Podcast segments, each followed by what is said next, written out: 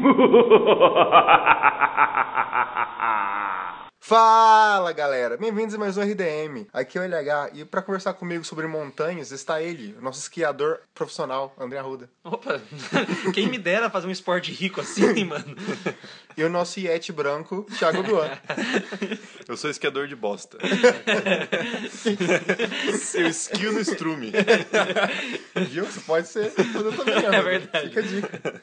O que me falta é a criatividade.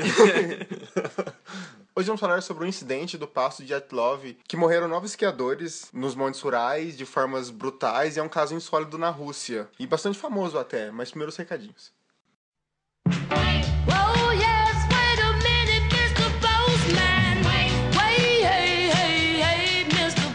Recadinhos e eu trouxe uma pessoa especial pra falar comigo. Oi, Arruda.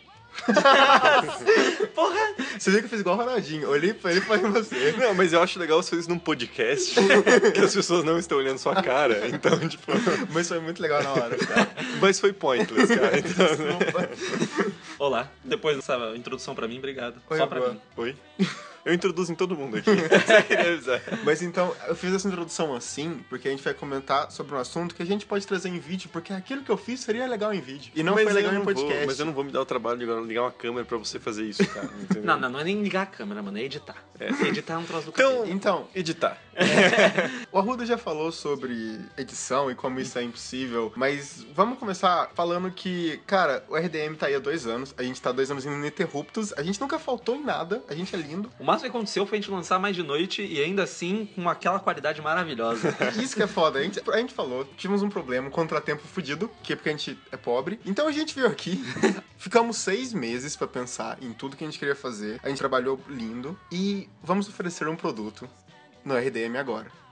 Agora que o site está novo, tem as notícias que você pode acompanhar diariamente no site, temos matérias especiais, temos o RDM saindo semanalmente. Agora também você pode ser um inquilino da República. Além de você receber várias coisas bonitas que vamos falar ao longo desse recadinho, você vai ajudar o RDM a comprar equipamento novo pra edição não atrasar. Fora isso, cara, a gente quer fazer muito mais coisa do que, tipo, só ficar em podcast e é caro. A gente fez audiodrama, Sim. a gente sabe, é caro. Obrigado por todo mundo que ajudou no audiodrama de coração, mas é caro. Não, e assim, a gente tem um vício de cocaína pra sustentar. Isso não não, é é barato. barato. Não é, barato. não é crack que pode comprar uma pedrinha. Eu já tentei crack, não me, não me satisfaz mais. Exato. Não brinco com essas coisas. Mas é sério, cara, todo mundo aqui trabalha, todo mundo. Eu achei que você falou todo mundo aqui é viciado em heroína. Eu vou, eu vou chegar lá. todo mundo que trabalha, todo mundo que trabalha em, em empregos que não são um podcast, porque o RDM também é um emprego, e a gente tem que fazer o vício de cocaína render. Mano, meu sonho vai ser quando eu casar, minha esposa vai falar: meu marido tem dois empregos. Mano, ó, eu já falei pra vocês, cara. Eu dou aula de inglês na PI. eu já fiz a conta, eu trabalho mais com RDM, vendo filme, pensando no que a gente vai gravar e editando, que é a pior parte, do que eu passo dando aula de inglês, cara. É Então, interessante tipo, falar isso. Se um podcast tem uma hora, tem pelo menos quatro horas de edição. Pelo menos, cara, pelo menos. Então, assim, tipo, é foda, mano. É foda a gente conseguir manter isso semanalmente sem ter pelo menos algum. E não é assim, tipo, ah, eu gosto pra cara de dinheiro, quero jogar na cara dos outros. Não, gente, eu preciso me manter, velho. tipo, a gente precisa manter o site, a gente precisa Sim. manter uma edição de qualidade, até porque, né, até agora a gente foi conseguindo levar, mas como a gente quer ampliar muitas coisas, a gente precisa também ser justo até com a galera da redação agora do site, né? Sim, não, e cara, se você tá pensando assim, ah, RDM se vendeu, vou começar a cobrar dinheiro. Trabalho de graça então, filho. Vai lá no teu emprego e fala assim, fala sobre o seu chefe, olha. Eu andei pensando muito e eu quero uma redução do meu salário pra zero reais, porque eu acho que eu preciso trabalhar de graça. Que eu faço por amor. Que eu não quero ser um mercenário, então eu trabalharei de graça. Que é o que a gente fez nos últimos 107 podcasts, velho. Então, caralho. O RDM não vai ser pago, obviamente. Não, não, Sim. é- E a gente falar. não quer pedir, tipo, ai meu Deus, dê dinheiro porque você vai ter seu nome no nosso post. Desculpa. Ou você vai conhecer minha casa. Caralho! Por que que vocês estão rindo? Mas se eu tô dando um quiser- exemplo esdrúxulo de pessoas mau caráteres que poderiam existir no mundo. A gente nem vai escrever um livro sobre como é o podre a internet no backstage. Mas, parênteses, se quiser visitar minha casa e pagar um dinheiro por fora, eu, eu estou aceitando. Não vou dizer que vai ser um tour muito grande. Não, não estou falando pelo RDM, estou falando por mim mesmo. Manda um privado. Vou deixar meu e-mail. Vem tecer, que a gente faz um orçamento. Cara, mas aqui ó, montamos uma grade muito bonita no nosso padrinho, que é- só funciona de uma forma. Você pode pagar 15 reais e você vai ter direito ao audiodrama completo, que são cinco volumes, e todos os audiodramas que sair. Foi o primeiro, mas vai- não vai ser o último, vai ter outros milhões que a gente quer fazer. Além de o nosso RDM Pocket Show, toda sexta-feira, 10 minutinhos lá de um assunto que talvez não renda um podcast inteiro, a gente vai fazer um pocket dele, com uma coisas bem especiais, inclusive o primeiro já tá lá, junto com o audiodrama. O que é uma coisa interessante, porque muitas vezes a, a galera manda assim, ó, tiver falar sobre tal coisa, e não rende um podcast. E a É, gente quer falar dá. sobre essa coisa. Porque senão fica, a gente tem que ficar esticando a parada que nem É. um chicletão, assim, fica 20 minutos e a gente. Porque é uma coisa, uma coisa coisa. legal que o pessoal manda pra gente, tipo, o RDM ele é direto, a gente não quer enrolar. Não adianta a gente Sim. fazer um podcast. A gente faz um podcast de 20 minutos sobre um assunto, é porque deu pra falar 20 minutos daquilo. Uhum. Então é muito, é muito legal a gente enxugar isso pra um pocket de 15, 10, que fica muito mais conteúdo ali. Cara, a única coisa que a gente enrola é papel de seda. Na verdade, quem enrola é o arruda. a gente só fuma. Caralho, mano, uma vez eu tava na praia, eu tava muito fritando na praia, assim, tipo, aquele, aquele bife à milanesa mesmo, assim. e aí eu acordei, eu tava com uma. Sabe quando você tá meio mole, tipo, você tá no sol? O cara olhou pra minha cara e falou, "Ô, cara, você tem seda? eu falei, mano, que cara de maconheiro que eu dei, cara, né? Aí eu só tirei do bolso e falei, toma. aqui." Ele tirou da sunga, assim, ele puxou. Tava dentro do cu dele.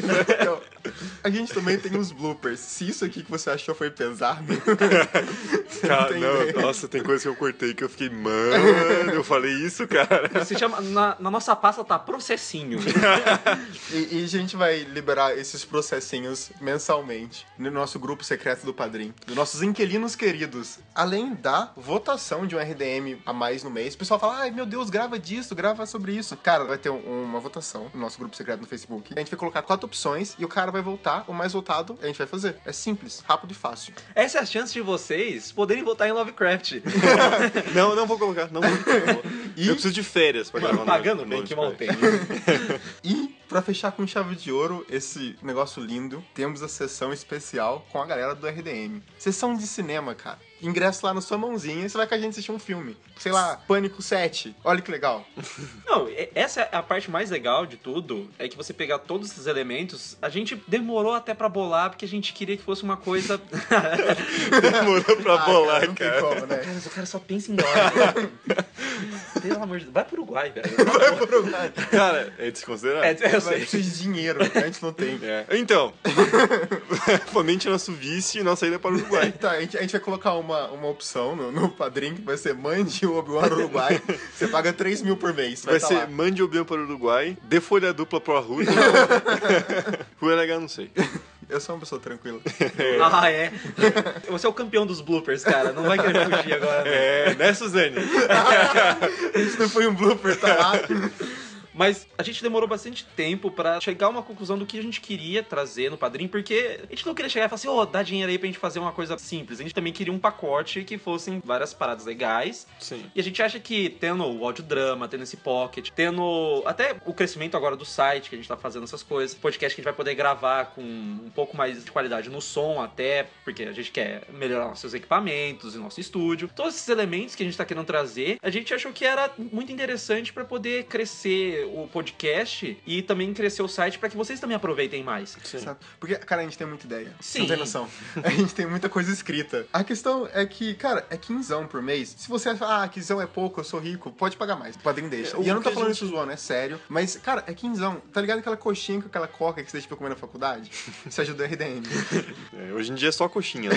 Exato. Coca não dá mais. Mas é sério, tipo, porque isso vai ajudar a gente a mudar de servidor, porque, cara, o servidor é um problema, principalmente quando começa a ter mais gente ouvindo o podcast. A gente vai mudar os equipamentos também, como a gente falou. Cara, a gente vai comprar umas câmeras pra fazer umas loucuras, porque a gente colocou três metas. A primeira meta é que a gente vai fazer um RDM Cast extra por mês. A gente vai fazer outro audiodrama, a gente já tá escrevendo um novo. Esse já foi, cara, deu um trabalho e a gente quer conseguir já ter equipamento pra gravar esse novo. E o último, posso falar, gente? Pode? Pode. A outra é que a gente vai colocar um curta num canal no YouTube. Cara, a gente tem vários curtas inscritos. Isso é real. Isso é a gente, real. A gente já filma um, né? a gente quer falar sobre isso. é. Talvez, talvez a gente grave um pocket sobre o, o blooper que foi esse curta. O que Ou- seria muito legal. Depois que a gente lançar um curta bom, a gente pode lançar outro merda Não, pra dizer não, assim, não, ó. A, gente não vai lançar ele nunca. É, Ah, é tipo, cara. o curta é proibido. Você não vai lançar, eu vou. Te tá- hackear. É, pior que ele não tá nem na rede, ele tá só no meu computador. Ué, e você acha que isso é um problema problema por quê?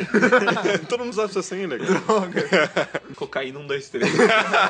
Cocaína, masturbação, Suicídio. suicídio. Ah, não, esse, esse é o senha do admin do site. O RDM, sendo bem sincero, eu acho que eu posso falar por, por nós três aqui. A gente tá tentando viver de RDM. É Sim. difícil. Ai, cara, a internet é horrível. É um lugar triste. Mas a gente tá tentando, a gente tem muita ideia, a gente tem muita coisa pra fazer. E eu acho que é um jeito de mostrar pra vocês o nosso serviço e como a gente tem a oferecer. É, até porque Sim. fazer o audiodrama foi uma coisa que a gente, que nem você falou, agradecendo muita gente que ajudou, a gente também dependeu de muita ajuda de verdade, equipamento, de amigo e tudo Foi, Não, mais. e foi, um- gente- foi um estúdio de um amigo meu. Sim. Cara, e todo mundo aqui é universitário, velho. Eu tô me formando, mano. É foda, entendeu? tipo, é- pra gente conseguir manter a crítica atualizada no site e tudo, a gente precisa pelo menos ter algum, alguma espécie de renda, entendeu? Porque senão eu vou ter que, sabe, pegar 20 aulas. Porque, realmente, a gente, o RDM, o pessoal sabe, a gente faz como trabalho e a gente quer conseguir viver desse trabalho a ponto de a gente conseguir fazer outras coisas. Tipo, cara, lançar essa série que é um sonho nosso, entre outras coisas. Eu só queria dizer que se não chegar em mil reais o padrinho até o fim do ano, eu vou matar um aluno por semana. então, Eu então, não por acho que- favor. eu não acho que o ouvinte liga muito pra isso, eu ter ameaçado o ouvinte. Não, cara, é criança, velho. Todo mundo se importa com criança. Você quer deixar o nome do lugar para as pessoas se preocuparem ou não? É na. na, na- Você vai deixar. não. Ó, então, por favor, comece a pagar, senão tem que pegar pra dar em outro lugar. Aí eu vou confundir o pi aqui, porque eu vou falar dois lugares, vai dar trabalho pro editor. Então, por favor. Não, o que é pior agora, porque você não vai ter dinheiro, vai ter que procurar outro lugar, outra pessoa vai ser preso. E daí a gente perde um cara ainda. Então, paga lá que tá foda, né, agora. É. E vamos deixar bem claras as regras. Você que entrou no Padrim, se cadastrou, e a gente vai deixar lá o link pra você acessar o, esse grupo do Facebook, vai ter essas coisas todas maravilhosas. E também um e-mail especial, que tipo, cara, qualquer dúvida, qualquer coisa que quiser mandar, você pode mandar pra esse e-mail. Uhum. Quem vai ler o LH mesmo? E você pagou o Padrim, chegou lá pra gente, ó, tal pessoa está, agora é um inquilino, que você agora é um inquilino lindo. É, lembre, porque se você é inquilino, vai ter o senhor barriga pra você todo mês lá pagar aluguel. E uma coisa interessante do Padrim é que você pode pagar no boleto, no cartão, nacional e internacional. Então esse skinzão é aquela coxinha que você tem que lembrar sempre de não pagar. Desculpa aqui, eu vou, vou ter que, vou ter que fazer nossa moral aqui pra falar assim, gente, faz um cartão. Você esquece que tá lá. É que nem Netflix, entendeu? Tá lá. tá lá. Tá lá no meu cartão. Eu falo, por que, por que eu tô gastando tanto? Ah, é verdade, Netflix. Faz assim. Eu, eu faço isso. Cara, qualquer conta que eu possa colocar em débito automático, eu coloco. Exatamente. E foi o que o LH falou, a gente tentou ser democrático, então o mínimo é 15 reais, mas se quiser pagar mais, paga mais. Se você falar, putz, esse mês não posso, não tem problema, cara. A gente não vai ficar puto porque você não tá pagando pra gente. Então o RDM Cash vai continuar livre pra todo mundo que quiser ouvir. O que a gente tá pedindo é um incentivo. Exato. É. Dizer assim, ó, galera, tá massa, façam mais. E não dá pra gente fazer o incentivo também, aí uma galera vai lá e paga e ela também não tem uma recompensa de nada, né? Exatamente, Isso exatamente. é foda. E porque, tipo, a gente quer fazer uma coisa A foda. gente não vai fazer, tipo, seu nome no post. né? Porque, pelo amor de Deus. E é, vamos lembrar de novo. São um podcast semanal na sexta-feira, que é o nosso pocket. A gente tem duas coisas mensais, que são os bloopers e a votação, fora o audiodrama especial, que a gente vai fazer mais um, que depende de vocês. A, a bola tá na tua mão. E a sessão de cinema, que pode acontecer a qualquer momento, sabe? Tipo, a gente fala, ô gente, vamos pro Curitiba. E, cara, é uma coisa que pode acontecer. Se a gente tiver dinheiro, a gente realmente pode fazer uma sessão de cinema em outro lugar. O pessoal fala, tipo assim, ah, vamos fazer evento e tal. Cara, é muito foda a gente conseguir fazer um evento agora, agora nesse momento. Mas a gente pode realmente pensar sobre isso e, pô, sessão especial de cinema é uma coisa que pra gente dá pra fazer tranquilo. A gente conta com vocês e espera vocês lá sendo nosso inquilino, tirando cola com a a Arruda. Não, Eu não cheiro Ruda- cola. Não, ele só fuma crack. Exato. Ele já parou com cola. Muito tóxico. Crack é de boa. Eu acho que depois dessa mensagem linda, a gente pode encerrar o recadinho. É, ajude a tirar o arrudo da Cracolândia, né? É verdade. E acessa o site todo dia que tem coisa nova, notícia da hora. Vai ter um post salve o então colocar uma foto não, não. antes do Padrinho. crack e depois do crack, Não. agradecendo os padrinhos. O padrinho vai ter um GIF antes e depois. do- tipo, quando eu entrei na faculdade e como eu entrei no RDM. Nossa, sabe? Um vocês não têm noção da diferença. Eu parecia um avestruz quando eu entrei no programa. Eu vi uma foto minha de 2014, antes de criar o RDM, eu comi o LH daquela época. Acontece, mano. Eu, Eu só fiquei, eu só fiquei mais peludo mesmo. Eu não eu quero a minha foto em que eu tô muito bêbado, de frente com um copo de cerveja, eu tô olhando pra ele como se fosse minha namorada. Ah, não, a gente tem uma foto linda do Obi-Wan agarrado. não, não, não, não. Não, essa não, essa não Essa pode. não pode falar? Não, essa não. Enfim, Essa aí vai ser só pra quem pagar e daí a gente vai mandar um obrigado com a minha foto largada. obrigado, você fomentou vários vícios. ó, mas só pra deixar claro, aquele lugar é um cenário que a gente fez pra um curta que pode aparecer ou não. Depende de você, amigo. Inquilino. Então é isso aí. A gente É te ama. Eu não, na verdade, mas os dois aqui amam vocês. Mas é sério, vamos pro podcast, o podcast tá massa pra caralho. E depois, ouve lá o piloto que tá aí no feed já. É, sem pressão, mas eu preciso de vocês. assim. o Arruda precisa de vocês, a família do Arruda precisa de vocês. Então aí, ó.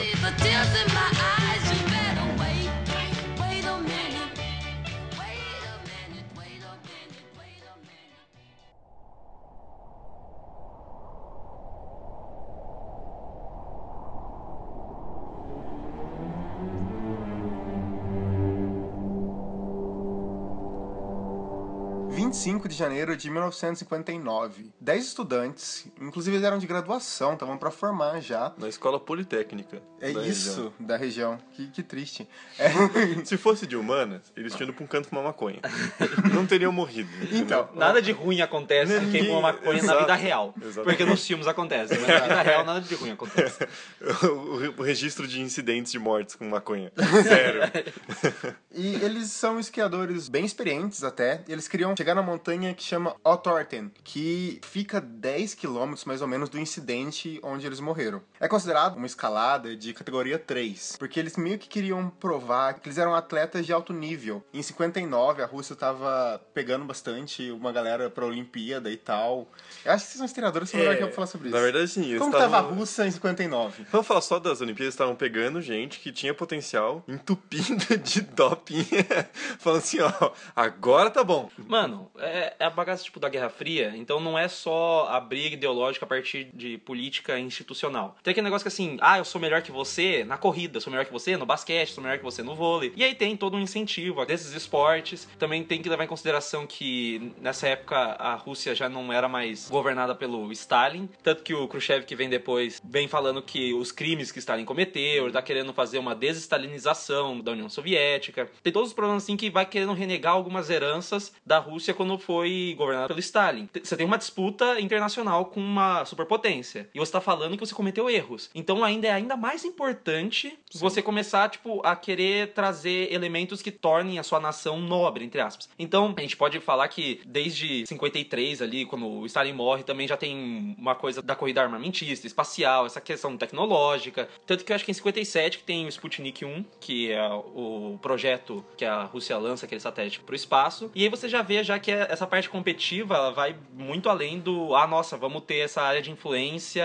e ajudar com a questão tecnológica para ter a batalha, para ver quem que vai ganhar, se vai ser o lado capitalista ou socialista. E aí é claro que você ser um atleta de grande porte, você pode estar também ajudando o seu país, é uma coisa que é super valorizada, assim. Então a gente também pode dizer que eles estavam fazendo uma corrida armamentista, né? Inclusive, ca- tipo, de, de testar míssil, enfim. Velho, assim, duas coisas. Corrida armamentista sempre existiu. Assim, desde o começo do século XIX tem corrida armamentista. Sim, mas Ela nunca é interrompida. bem avançado da Sim, coisa. a questão é que corrida espacial não é uma questão separada da corrida armamentista. Porque você desenvolver uma tecnologia que lança um míssil no espaço, lança um satélite, não é muito diferente de você desenvolver uma tecnologia de lançamento de bomba atômica. Exato. Entendeu? O foguete é o mesmo. Uhum. O que você tá mudando é o destino. Às vezes é a Então, laica. assim, a corrida espacial ela também fomentou muita pesquisa na corrida armamentista. As coisas não funcionam em separado. Ah, tanto que o desenvolvimento de muitas armas da Segunda Guerra Mundial são a base para muitas coisas da corrida espacial. Exatamente.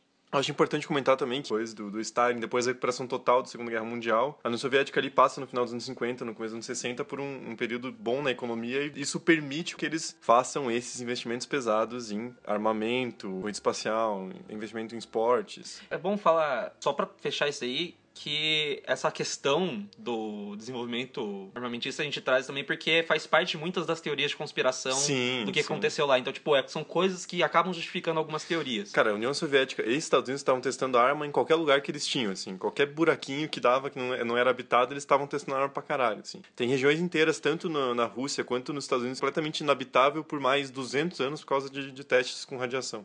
Então os 10 jovens chegaram no assentamento dia 27 de janeiro. O último assentamento até a montanha, que era o ponto final deles. O que é importante ressaltar aqui, que até dia 31 de janeiro a gente tem exata certeza do posicionamento deles, por causa que eles tinham um diário de bordo. Eles anotavam as coisas dele. Inclusive, quem anotava era o líder, que deu o nome ao passo depois. Mas a questão aqui, quando eles chegaram nesse assentamento, o Yuri Yudin, cara, russo não tem ideia pra nome.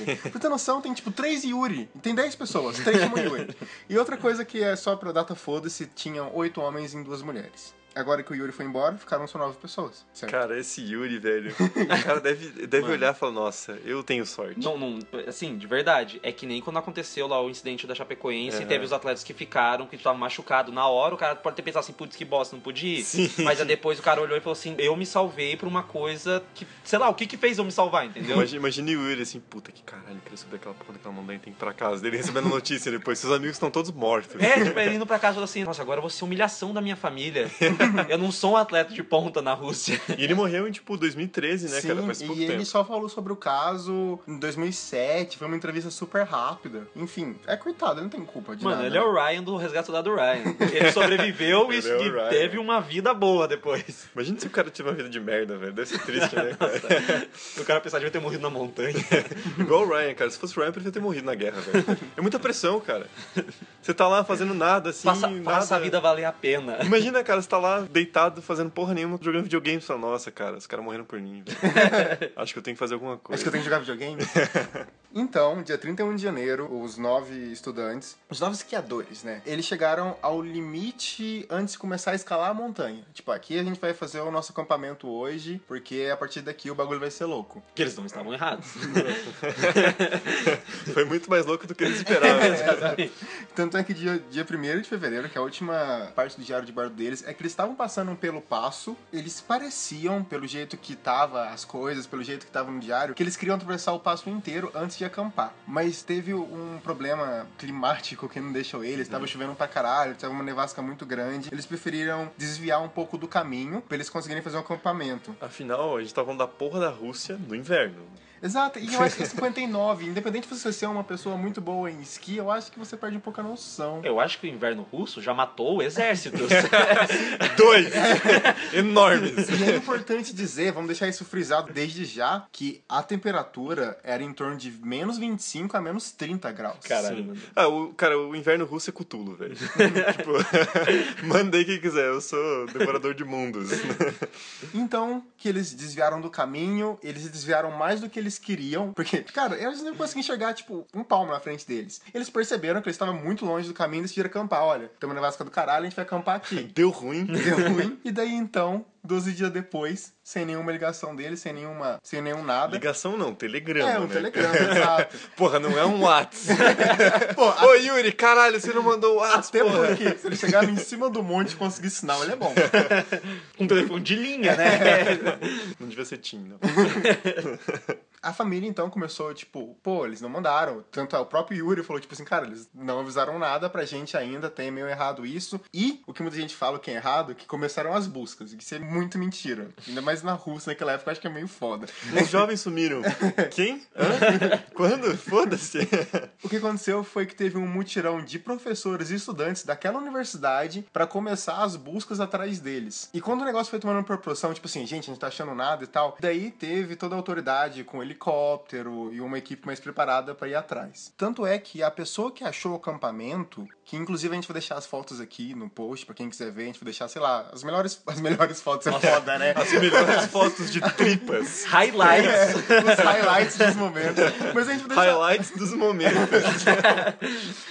Algumas fotos são interessantes todo mundo ver, porque quem achou o acampamento foi um estudante. E ele deu uma entrevista e ele falou, tipo, bem assim. A tenda estava meio rasgada e coberta de neve. Estava vazio e todos os pertences. Quando ele fala dos pertences deles, ele quer dizer, tipo, que eles acharam uma câmera fotográfica que tinha as fotos que a gente vai deixar aqui no post, fora esse diário que eu citei no começo do programa. Só quero dizer que não existe pertences, porque tudo é dos soviéticos. tudo pertence aos soviéticos. Na real foi o que aconteceu depois. né? nisso, o exército já entrou pra começar a investigar. Então, o primeiro corpo, ele foi achado uns 700 metros do acampamento e eles seguiram mais um pouco uma trilha que parecia ter. Eles acharam uma fogueira. Perto dessa fogueira tava o corpo do líder, que era o Zetlov, e mais um pouco pra frente tinha umas árvores, uma parte da floresta, que eles acharam dois corpos. Esses dois corpos, eles estavam com a mão trucidada, como se tivesse... A mão deles estava congelada por causa do frio, obviamente, e eles tentaram subir na árvore, mas parece por causa do desespero, eles não sentiram que, na verdade, eles estavam perdendo os dedos enquanto subiam nas árvores. E os outros dois corpos acharam perto, realmente, de- dessa fogueira. Um deles estava com uma fratura de, tipo, de uns 17 centímetros na cabeça, e o outro tava com sangue em volta, que a perícia não conseguiu descobrir se era dele ou não. E é importante frisar que todos os corpos foram achados sem roupa de neve. Estavam Eles todos- estavam fazendo tudo uma suruba, né? Cara, mas aí que tá, mas pra tá fazendo suruba você precisa estar pelado. Eles não estavam pelados. Sabe Bom, aquela roupinha de. Mas aí Não colocaram necessariamente. rápido. Você já fez suruba assim? Não, cara, eles estavam colocando rápido ali, entendeu? Ah. Eu vi um negócio, colocou o que deu. A roupa de baixo mais íntima. Mas a suruba estava rolante. Tanto é que o acampamento. Tipo, eles não saíram no acampamento pela, pela portinha do acampamento como se nada tivesse acontecido. Tipo, sabe, vamos dar um rolê lá fora. Eles fizeram rasgos na parte de dentro e saíram. Como, sei lá, aconteceu alguma coisa bizarra em volta e eles resolveram sair correndo. Alguém peidou lá Alguém dentro? peidou, é, cara, eu ia falar isso agora, velho. Filho da puta. Você é tão retardado quanto eu, cara. Pode ser. Alguém peidou? Talvez. E daí resolveram morrer de frio. Tava tão tenso o negócio. Ou alguém deu a ideia da suruba. E os outros saíram em desespero. É verdade. Alguém deu a ideia da suruba, no começo mundo deu risada, de boa, aí continuou a bebida, o cara continuou insistindo, esse cara... Aí o cara começou a tirar roupa, né? Ele começou a tirar a roupa, fez uma posição como se fosse aquela luta greco-romana e falou quem vem primeiro. Com uma garrafa de vodka na mão. Vamos socializar nossos custos. A tudo pertence aos sovietes, né?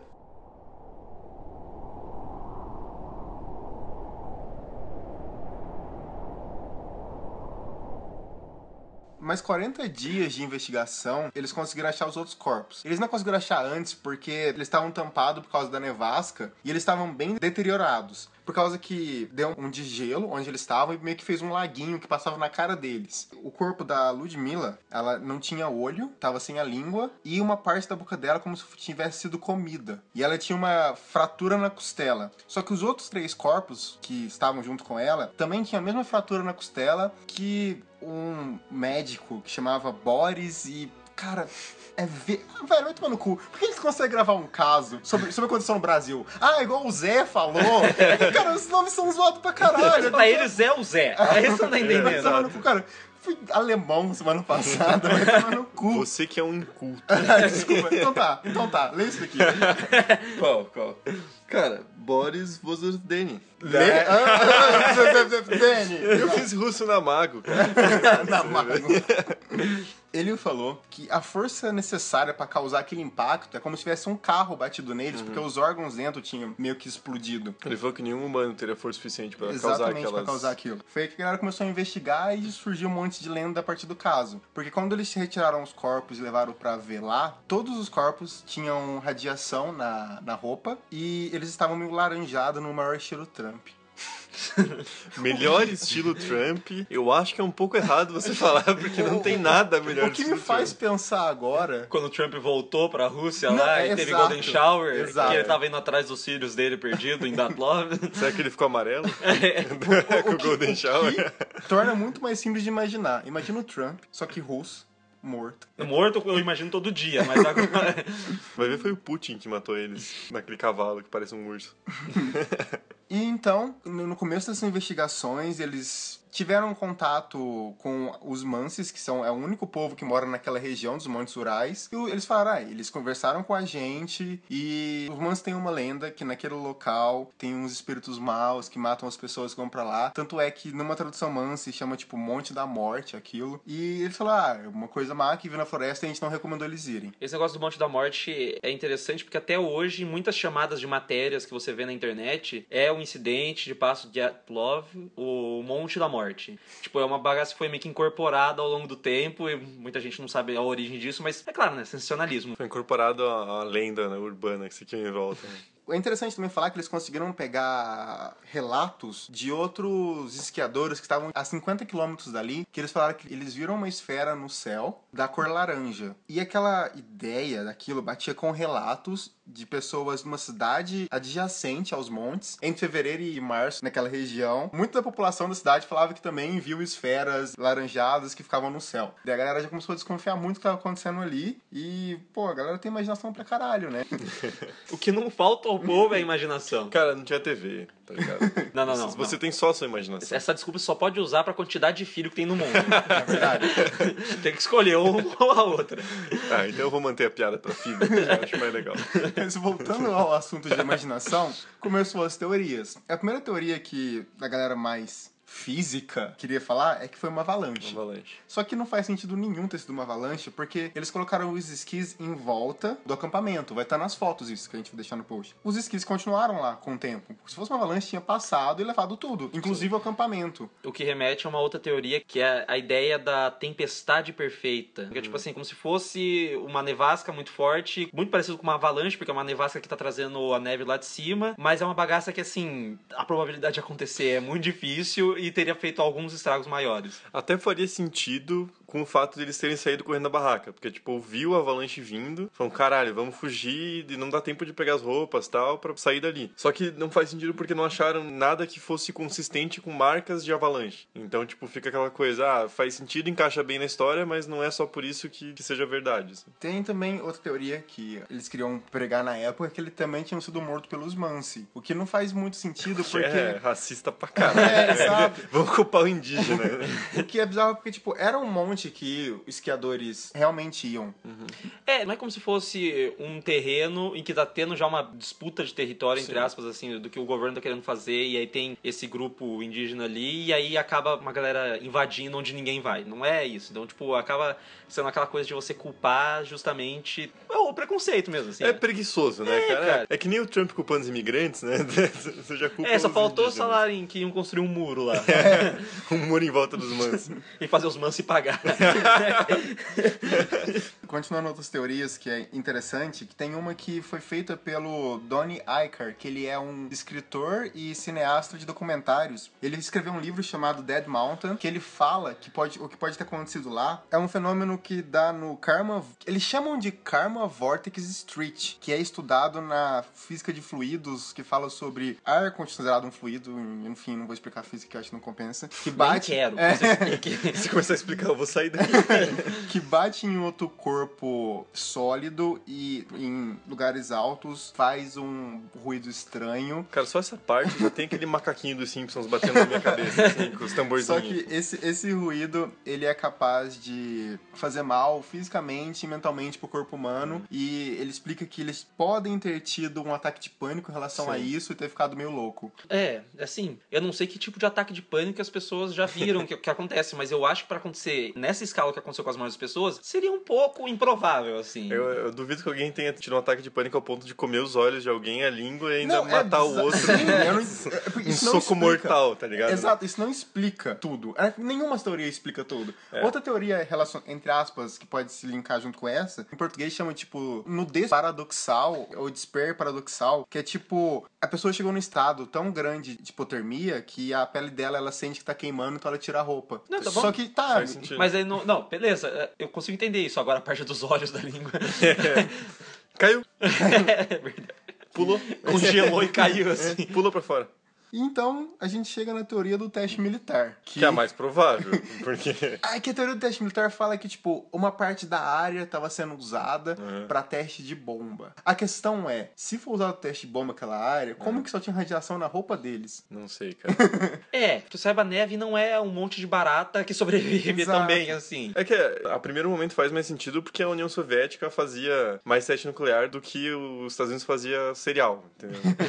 era, era, tipo Tipo, a cada, sei lá, duas horas tinha um teste militar com bomba nuclear. Então é até plausível. Até porque o território é um troço absurdo, é. né? Não, e ali você vê no mapa, tipo, não é no meio da Sibéria, mas é um meio do nada ali, cara. É, mas é que pra mim parece muito absurdo você fazer teste justamente numa área em que vão pessoas esquiar, entendeu? Tipo assim. Mas é uma área que as pessoas, teoricamente, não deviam esquiar, porque é difícil pra caralho, né? Eles foram meio assim, ó, vou pôr pau na mesa aqui. né? Tanto é que. E tinha Mance lá, foda-se. o comitê central não ia pensar, não, não podemos fazer testes, porque tem um grupo ali. Tanto é que assentamento, assim, normalmente tem pessoas lá, que não que vivem, mas que passam bastante tempo. No último assentamento pro monte, não tinha ninguém. Mas é o pior tipo de operação militar que não tem proteção nenhuma nem pra saber o que tá acontecendo ali no- no radar Cara, deles. tem, tanto é que todos os documentos foram confiscados, foram liberados só tipo em 2008. E mesmo assim, a fundação fala que não foram todos liberados. Mas não, é isso que eu tô falando, mas ele não. É que é bizarro, você entende? O exército tá fazendo testes lá. Se ele sabe que uma galera sumiu, que tem gente indo procurar as coisas lá, não é muito mais fácil o exército com helicóptero já ir lá de uma vez e tirar os corpos e, tipo, ah, não, não aconteceu nada aqui. É, então, Parece mas- uma operação porca. Sim, pode ser. Mas pode ser. É, porque não. Cara, imagina, são só nove pessoas num cantinho daquela área enorme. Eles não viram. Foda-se. Mano, é muito porco. É, eu também acho. É muito Era porco. só jogar uma bomba terraplanar aquela porra, ninguém ia saber, É, tá cara, ligado? exatamente, mano. O que aconteceu com os jovens? Sumiram. Sumiu. Sei lá, tipo, tá com um avião. Tá com um avião e fala assim: não, o avião caiu ali, morreu, fatalidade, entendeu? Tipo, eles estavam ali embaixo, o avião caiu em cima deles. Pronto. Morreu. Começa as teorias legais agora, que é a teoria do disco voador de OVNIs. Essa é muito mais legal. Que essa, essa teoria ela se sustenta por causa que a última foto tirada na Câmara dos Estudantes. Não, não, não. Na câmera dos sovietes, emprestada pelos estudantes. Exato. Cara, tinha. Vai estar vai tá aqui no post todo, todo legendadinho pra vocês procurarem se vocês quiserem. A gente não vai deixar, tipo, vai deixar o link. Acho que ninguém é obrigado a ver se não quiser, tipo, É. no post. Ah, é, porque nem no OJ, né? É, Tipo, exato. é uma Não, não tem por que a gente deixar foto incorporada Sim. lá, deixar lá o link. Tá lá o link, você pode clicar, vai estar com a legenda de que que é cada coisa. Tipo, ah, a pessoa que morreu, OVNI, entendeu? que é- são duas luzes assim no céu, ou não no céu, a gente já explicou, a gente já falou, até com o Carlos. Na foto lá não aparece um ponto de referencial, mas são duas luzes em algum lugar. É bizarro. Eu vou mostrar pra vocês. Já Dependendo da perspectiva, pode ser. lado. É, eu vou no mostrar céu. e vocês falam que caralhos é isso. Parece o HAL 9000, na verdade. Cara, não, Cara, é bizarro. totalmente desfocado. É, é muito desfocado, não tem referencial e parece duas luzes de um do lado da outra. Só que essa daqui parece que ela tá andando Sim. lá da esquerda. Se você não tá vendo, olha no post, velho. A gente vai dar um segundo. Pronto, abriu, agora a gente pode falar. É, não parece. Sinceramente, é um troço muito estranho, assim. Dá, dá pra eu ter feito em casa com os farol do carro do meu pai e falado pra vocês que era igual. Cara, pode ser até, tipo, sei lá, falha na câmera, entendeu? É uma câmera de É uma 59. Polaroid, É, obviamente. entendeu? Pra captura de luz, assim, pode dar um problema foda. É, não é uma prova convincente, não. Exatamente. Então, já que você não tá falando de prova convincente, vou te contar mais uma. Uma que você Vai, gosta cara. bastante. Fala aí. 2014, o Discovery Channel fez um documentário, entre aspas, real. Aham. E tinha um nome sensacional. Sensacional. Chamava. Sensacional. Isso. Chama Russian Yet The Killer Lives. The Killer Lives. que eles contam que quem matou eles, na verdade, é um Yeti russo, que os Mansi chamam de. Vladimir Putin. Não, só tava no urso. Eles chamam de Menk, que daí ele tenta juntar, tipo, os espíritos da floresta que os Mansis falam, na verdade, são esses Yetis, e os Yetis ficaram putaço e mataram. Ficaram pistola e meteram louco. Mano, os, doc- os documentários do Discovery Channel é uma coisa muito engraçada. Tem um documentário sobre futebol, que pra eles contarem sobre o início do futebol, tem uma galera num campo com umas roupas super, tipo, Inglaterra, sei lá, 1600 e alguma coisa, eles chutando umas pedras absurdas, assim, entendeu? Tipo, é uma galera correndo num campo aberto, assim, de uns 20 quilômetros, assim, não tem porquê. Eu acho que 2008, 2009, eles fizeram aquele documentário sobre sereias reais que matam gente, Muito tá bom ligado? esse, esse é ótimo. Cara, aquilo virou uma moda na internet. Tipo, olha aqui, isso aí existe, caralho. E esse documentário é a mesma coisa, e a galera não entendeu. E eles pegaram um criptozoologista pra falar que o Yeti russo existe. É o trabalho dele também, né? Se ele não for falar que existe, ele não recebe salário também, né, meu amigo? Não, é Não, ele não recebe a família dele que foi sequestrada. É igual- Ó, History Channel. Como que chama aquele cara? Eu sempre esqueço o nome dele. Mano, é o cara maluco do cabelo zoado. Exato, mas olha, tem uma teoria. Não, é real isso, isso é real, eu tô Uhum. confirmando. A primeira temporada, ele tá com cabelo normal. A partir da segunda, ele tá. É tipo um pedido de ajuda. Ele tá escrevendo SOS É, com o Não, eu cabelo. tava tipo assim, gente, não acredita em mim. Eu tô sendo só pago, ele tá com a minha família. É tipo a Ivanka Trump, né, cara? Cara. Você olha as fotos dela lá do Trump, ela tá dizendo socorro. alguém, me, alguém me liberta deste homem. É, eu sempre lembro da, da esposa do Cunha nas fotos. Que ela parece estar sempre. so- Ela tá com um sorriso tão sofrido assim, tipo, o que, que eu tô fazendo aqui? Não tem como acreditar nessas coisas do Discovery nem da History. Cara, é tristeza. Tanto a History ela também fez uma parte de um documentário. Ela pegou, tipo, alguns casos insólidos e fez um documentário. Tanto é que esse cara do, do Alienígenas do Passado apresenta e ele fala que aliens visitam os Montes Urais há muito tempo atrás, que lá é uma área de OVNIs, tipo Stonehenge. Eles fazem uma paradinha ali no 7-Eleven pra dar uma mijada, comer um negócio. Não, mas até hoje tem artigo no site do History Channel também sobre o caso e que eles fazem meio que uma chamada, tipo, um resumão do que eles realmente acreditam no negócio do- dos aliens ali e, e dá uma linkada pro, pros documentários que eles fazem. Exato, eu, eu realmente considero um desfavor. Eles deviam deixar claro, tipo assim, ó, gente, é, é zoeirinha. Porque é muito bem produzido. Vamos falar de novo. O cara, o cara, ele tem o direito de pagar o quê? A sua folha dupla. Você que como que isso aconteça? Não, Mano, se você tivesse uma empresa de TV, você ia fazer qualquer coisa. Nossa, você ia filmar a menina que ficou uma semana sem cagar lá, uma. Sei lá, aquela esposa lá do, do Belo lá, que ficou, finalmente ela fez cocô depois de cinco dias. Você ia fazer essa matéria. Graciane Barbosa. Puta que eu não sei, porque, cara, ela não conseguiu cagar porque tinha músculo demais, travou o recto, cara. Mas é Travou o coisa real, recto. tá ligado? Tudo bem. Tudo bem. Agora, o Yeti russo que toma vodka, ah, vai tomar no cu, velho. Ah, mano, desculpa. Se tem o Yeti na Rússia, ele toma vodka. Cara, aí eles começam a colocar foto do macaco gigante, branco. Cara, vai tomar no cu, cara. É nojento aquilo. Mas é que, venhamos e convenhamos, é um troço que vende, né, cara? Não, vende pra caralho, pô. Tanto é que aquele lá da, da sereia fez mau sucesso. Tipo, quanto mais você coloca um Animais Fantásticos e Onde Habitam, melhor pra Real. É, melhor pra você, entendeu? E tem a Fundação Jet Love, que foi criada pra manter a história do- dos meninos vivos. Ela fala também que até hoje eles não liberaram tudo, mas o, o que foi liberado eles têm lá, nesse lugar. Deixaremos o link também. Quer dizer, o LH vai deixar. Esse trabalho dele. É, eu estaria editando nesse momento.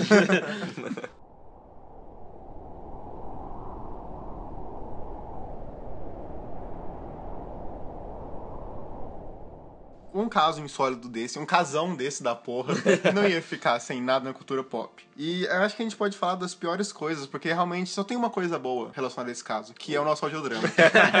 Eu achei que você ia falar esse é Redemcast, mas você foi ainda mais contundente Ah, cara, eu no seu sou- comentário. Eu sou foda. Você, não- você foi ainda mais narcisista no seu comentário. Às vezes pode. Cara, tem um jogo polonês Não, parou, parou. Deu já, já. de Deu. 2015 que eu não faço questão de jogar. Mas ele existe. Não, não é que você não faz questão de jogar, ninguém sabe que existe ninguém joga, Cara, então. o jogo polonês é chamado Sobrevivência. Coloca a Polônia no mapa e a Alemanha de um lado e a Rússia do outro. Fala assim, ó, quero ver quanto tempo você dura. Até agora foram longe. Porra, mano, e olha que já sofrendo pra caralho. Cara, um bom período na Polônia quando não tem guerra. Por isso que eu falo, não, tá massa. Eles chamam de verão. Em 2013, tem um filme norte-americano que chama O Mistério da Passagem da Morte, que é nojento, ao extremo. Eu vou contar o final que nem se assistir, desculpa. A culpa é sua, eu tô falando pra você não assistir. Tá, eles chegam no, Tem acho que cinco ou seis, whatever, quantas pessoas tem. E eles chegam no pico onde eles querem chegar, e tem uma base militar lá que eles estão estudando um Shadow People muito louco pra matar, pra matar americano, tá ligado? E eles invadem essa base e descobrem que deu ruim, que os bichos estão meio que presos lá dentro e estão pra matar a galera. E eles invadem e morrem. É nojento. Massa. Não, legal. Na verdade, você que não viu ah, o refinamento artístico dessa Cara, obra. sabe o que que eles estavam produzindo pra matar americano? Donald Trump. é verdade. Você acha que precisa de uma bomba nuclear? Não, não, não. Trump mesmo. Dá uma ajudinha na eleição ali. Pô, nossa, faz Perfeito, todo cara. sentido, né? É, Essa cara. teoria de conspiração faz muito mais sentido que muitas que a gente lê hoje aqui. A National Geographic, ela tem uma série, tinha uma série no caso, que era sobre mistérios da Rússia e o segundo episódio é sobre o passo. O Só que- queria lembrar que é tudo do mesmo dono, né? Exatamente. Discovery falar, Channel, aham. History Channel, National Geographic, é do mesmo dono. Na Você verdade, tudo é tudo do mesmo dono, cara. É que nem- O RDM é do Jovem Nerd, tá ligado? Olha, assim? A gente tá mentindo pra vocês até agora. né? O caso também gerou várias produções dentro da própria Rússia, né? Em 67, o Yuri. eu não vou ler o sobrenome dele, porque o nome dele já é Yuri. Ele fez um livro que ele romantizou a história. Não tão bem quanto a gente. Ah, sim, cara. Mas isso aí, coitado do, do Yuri, né? Quem é Yuri? Cara, nem, nem o nome dele é criativo. Então, Quem dirá a criação? Cara, ninguém chama Yuri no, no drama. é. Ah, droga! eu não pensei nisso. A gente é criativo. É, cara, a gente criou uns nomes nada a ver. Todos os nomes são russos, eles existem. Mas então ele escreveu um livro que ele dava uma romantizada na história e ele pegou é, bastante coisa do caso real e mudou algumas coisas, tipo o final, para deixar mais palatável, eu É, diria. é uma das coisas que ele foi muito criticado é que a romantização dele acaba tornando o final, segundo as pessoas dizem, estraga o tom de toda a história que ele tava contando. E isso é um problema, porque a romantização às vezes é muito interessante você fazer num caso. Tem o filme A Promessa, que se tudo der certo vai sair essa porra dessa análise que eu tô fazendo só de 5 milímetros. Mas está difícil nessa, terminar, porque é longo. Que a ideia dos caras é pegar uma questão do genocídio armênio e fazer uma romantização, o que tem todos os problemas do mundo, assim, é tipo, tem muitos clichês, só que pra pretensão deles, o que eles estão querendo fazer, é super interessante pra você fazer uma avaliação de narrativa histórica. Nesse caso, é um cara querendo vender livro. Sim. Mas como que ele termina? É, ele fala que morreu uma pessoa só e o resto conseguiu sair. assim. Ah, mas, É como se assim, ah, era um experimento mesmo e morreu uma pessoa só mas e tá tudo a bem. essência. É, Cara, exatamente. foda-se, entendeu? É, Todo mundo sabia o que tinha acontecido. Ele fala, falou, Exato. não, foda-se, mudei. A Todo mundo leu esperando o final e ele mudou o final. É, exa- a pira é você saber o meio, o final todo mundo sabe. Ele falou, vou, mudei. Tem outras adaptações que aconteceram, acho que se não me engano tem até uma adaptação que a autora se coloca Uhum. na, na condição da pessoa que tá recolhendo todas as peças do caso pra contar a história. É, até dizem que esse livro é o que mais tem fontes sobre o acontecimento. Então... É porque é interessante porque ela pega as fontes reais e começa a transformar como se fosse ela indo atrás dessas fontes, quando na verdade foram pessoas do caso real que recolheram. E fica interessante porque fica uma, uma questão até de reconstrução, como se fosse tipo um detetive vendo um caso real. Isso é interessante. Mas em 2016 morreu uma pessoa na mesma região e aí começou a voltar as teorias bizarras de que tem um Yeti lá mesmo. Não só isso, mas também é um lugar amaldiçoado. Então eles começaram a pegar a parada da É tribo. um eremita que morreu sem comer, não é? Ele morreu de fome dentro Isso. de um assentamento. Isso, aí eles começaram a pegar e falar que esse novo caso, aí a galera começa a pegar aquele troço super arbitrário, tipo, a cada tantos anos, não sei quantos anos lá, vai acontecer um caso igual e não tem mais salvação, a Rússia vai morrer e vai virar um buraco negro e vai se autodestruir. tipo, essa parte eu que inventei. Ah, é? Sério? é tipo olhos famintos, né? Inventa um ano aleatório aí pra esse bicho filho da puta voltar. Exatamente. Eu ainda acho que o eremita era Trotsky, na verdade. Vocês acham que no no México ele tava por lá, assim. Uma picaretada na cabeça, o caralho. mano. O cara morreu de fome e frio lá. Em 2016. Coitado. É, acontece metade da Rússia.